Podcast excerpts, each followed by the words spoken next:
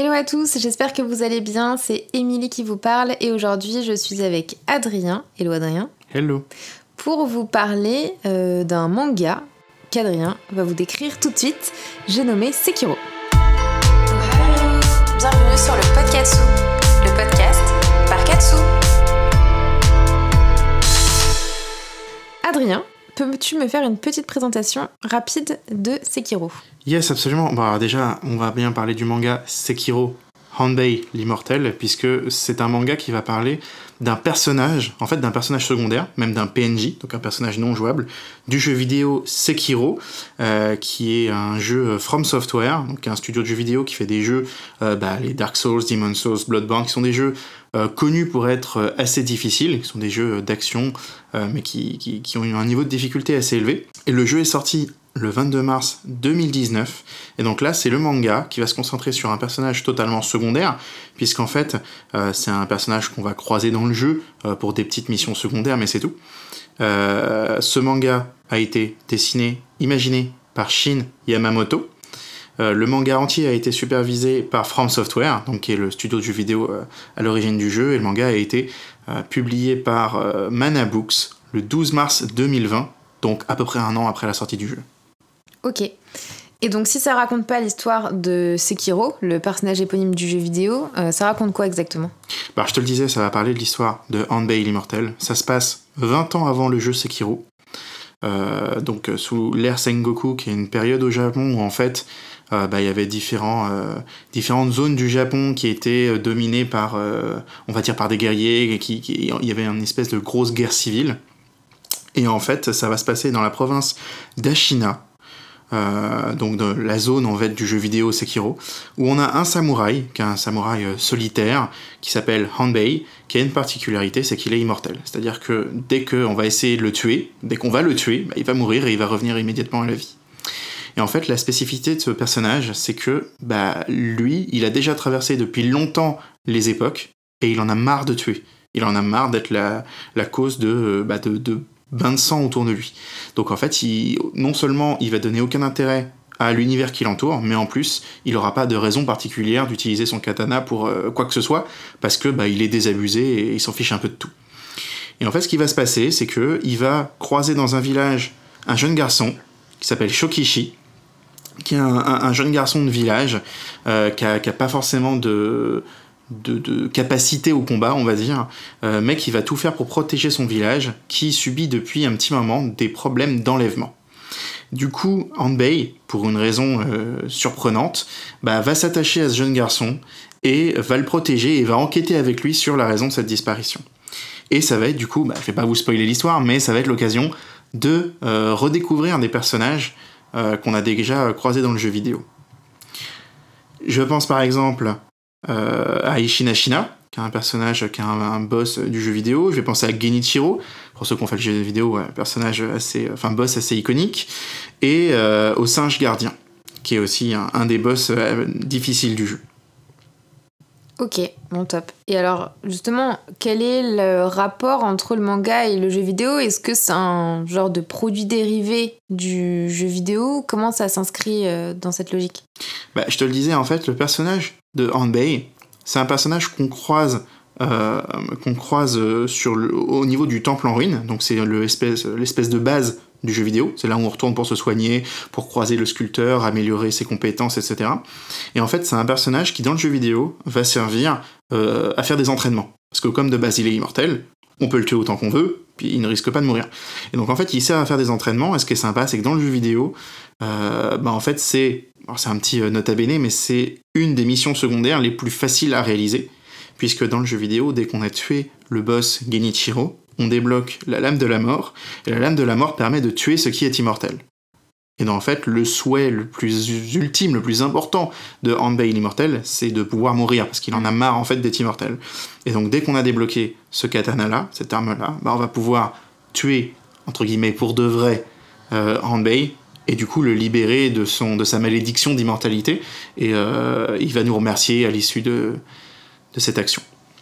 Et est-ce que euh, quand t'as lu le manga, tu joues. Enfin, est-ce que le fait d'avoir joué et de lire le manga, ça influe, tu vois? Si t'as lu le manga, après dans le jeu, tu vois des choses différemment. Et quand t'as joué au jeu, est-ce que tu lis le manga aussi d'une manière différente que si tu l'avais lu sans avoir joué? Alors, le manga, de mon point de vue, a été quand même fait pour les fans du jeu vidéo, dans le sens où il va apporter effectivement euh, une épaisseur, il va apporter du contexte, il va améliorer, il va, enfin, comment dire, il va donner vraiment de, oui, c'est ça, du contenu, de l'épaisseur au lore, à l'histoire, euh, mais sera peut-être plus difficile d'accès à quelqu'un qui n'a pas joué au jeu vidéo. C'est-à-dire que découvrir le manga et ensuite aller au jeu vidéo me paraît assez euh, difficile, dans le sens où, même après avoir terminé le jeu vidéo, donc euh, Sekiro Shadows Die Twice, la lecture du manga a été par moments euh, assez, enfin m'a été assez difficile. Ce que je veux dire par là, c'est que euh, bah, le contexte du jeu vidéo, on est dans un contexte de guerre avec euh, des clans qui vont s'affronter, et en fait, il y a un contexte politique qui reste assez opaque. C'est-à-dire que même si on, on connaît l'histoire, il reste des, enfin, il reste des actions, des informations, des moments de l'histoire qui, moi encore aujourd'hui, ne sont pas totalement clairs. Donc je pense qu'il faut vraiment voir le manga comme une brique supplémentaire au jeu vidéo, comme quelque chose qui va apporter de l'épaisseur, qui va apporter du contenu, euh, mais qui du coup va plutôt être destiné aux gens qui ont fini ou, ou qui ont bien avancé le jeu vidéo et qui l'ont apprécié, euh, plutôt que l'inverse. Ok, très clair. Et du coup, le jeu vidéo, euh, tu l'as dit, c'était dans un contexte de guerre, donc c'est assez violent. J'imagine que le manga, c'est plus un seinen dans ce cas-là qu'un shonen. Ouais, absolument. C'est totalement un seinen parce que on a le rapport à la mort, parce que bah, rapport à la mort qui est aussi inhérent au personnage de Hanbei qui est immortel, Mm. euh, mais aussi au sujet du jeu vidéo, puisque le sujet du jeu vidéo Sekiro Shadows Die Twice, c'est que Sekiro euh, a la capacité, grâce à euh, un sang particulier, etc., va avoir la capacité de, euh, de revivre. Il va avoir un pouvoir de résurrection qui lui permet de ressusciter à chaque fois une, voire plusieurs fois, lors d'un combat. Et euh, ce qu'il faut savoir, c'est que le jeu bah, Sekiro Shadows Die Twice est un, est, un jeu, euh, est un jeu dans lequel on va mourir très très souvent, euh, puisque c'est euh, c'est une formule on- qu'on appelle de die and retry, où on meurt et on recommence. Et l'objectif, c'est vraiment d'apprendre euh, les mécaniques, les patterns des ennemis, des boss, pour pouvoir trouver les failles et pouvoir avancer dans, l'histoire.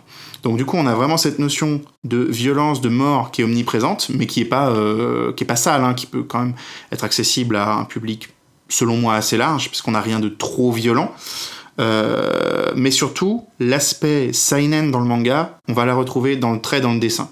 Mm. On a un dessin qui, pour le coup, d'autant plus que je suis fan du jeu vidéo, euh, que j'ai trouvé le trait, je l'ai trouvé, le dessin, je l'ai trouvé incroyable. C'est-à-dire que vraiment, on a un trait très détaillé, très fin, euh, dans lequel les environnements sont très très complets et font totalement honneur au, au jeu vidéo d'origine. Et est-ce que tu penses euh, que ça serait intéressant de faire des petits hors-série comme ça sur d'autres personnages du jeu? Euh, Tu parlais justement de Genichiro qui est un boss assez connu. Ouais. Est-ce que ça te paraîtrait euh, sympa pour euh, toutes les personnes qui ont joué au jeu et là qui ont lu le manga Sekiro de retrouver comme ça des petites histoires sur des personnages forts du jeu ou ça serait un petit peu gadget? Bah, si il y a une histoire à raconter, si on peut avoir d'autres mangas de la même façon euh, que euh, Handbell Immortel, avoir des mangas qui soient supervisés par From Software, qui du coup met son tampon sur l'histoire et qui valide que l'histoire est entre guillemets euh, canon, euh, ouais, ce serait super intéressant. Parce que ce qui est bien aussi avec Handbell Immortel, c'est que c'est un seinen qui est en un seul tome. C'est Mm. une histoire qui a eu début, une, enfin un début, une fin, qui s'arrête là. C'est vraiment juste une petite brique qu'on va rajouter euh, sur euh, toute l'histoire de Sekiro. Et donc oui, ce serait super intéressant d'avoir euh, d'autres histoires annexes s'ils ont quelque chose à raconter. Euh, parce que bah, ça vient euh, rajouter, donner de l'épaisseur à cette histoire. Et euh, pourquoi pas faire aussi la transition avec un Sekiro 2 ou, ou que sais-je. Oui, j'ai te demandé s'il y avait un Sekiro 2 qui se préparait euh, chez From Software. Alors ça, pour l'instant, c'est pas prévu, malheureusement. Mais C'est intéressant en tout cas d'avoir. en fait, on a l'habitude d'avoir la déclinaison animée en manga ou plutôt l'inverse, manga en animé. Mais c'est vrai que jeu qui donne après un manga, euh, c'est sympa parce que c'est vraiment euh, l'approche multimédia euh, au sens même du, du mot. Ouais, Donc sûr. c'est sympa ça, d'être sur plusieurs supports et ça fait vivre l'œuvre sur, euh, enfin sur du 360 et en plus c'est pas de la répétition parce que souvent de manga animé ou d'anime à manga en fait c'est la même On histoire. raconte la même histoire. Alors que là, pas du tout. C'est Mhm. vraiment comme une histoire annexe qui vient rajouter quelque chose. Et c'est ça qui est vraiment intéressant. Ouais, très cool. Et alors ton avis? Sur tout bah, ça euh, Mon avis, c'est que évidemment, c'est un peu court parce qu'un seul tome, on a envie d'en avoir plus, mais c'est très très bien que ce soit un manga unique, que ce soit une histoire euh, unique, que ce soit du coup un peu un standalone. Euh, L'histoire est top, j'ai trouvé ça super intéressant, ça rajoute vraiment un élément, euh, un élément de lecture à, à l'univers du jeu vidéo, à l'univers de Sekiro. Euh, ça reste encore, alors que j'ai fini le jeu vidéo, comme je te le disais, un peu flou euh, sur certains éléments de, de contexte politique. Euh, donc je pense qu'on aurait pu expliciter deux trois éléments ou rajouter des pages pour les personnes qui n'ont pas lu, enfin qui n'ont pas joué au jeu vidéo, parce que découvrir l'univers Sekiro par le manga, ça me paraît vraiment complexe. Euh, c'est peut-être le seul point négatif que je trouverais, mais sinon bah, j'ai adoré évidemment. Ok, top.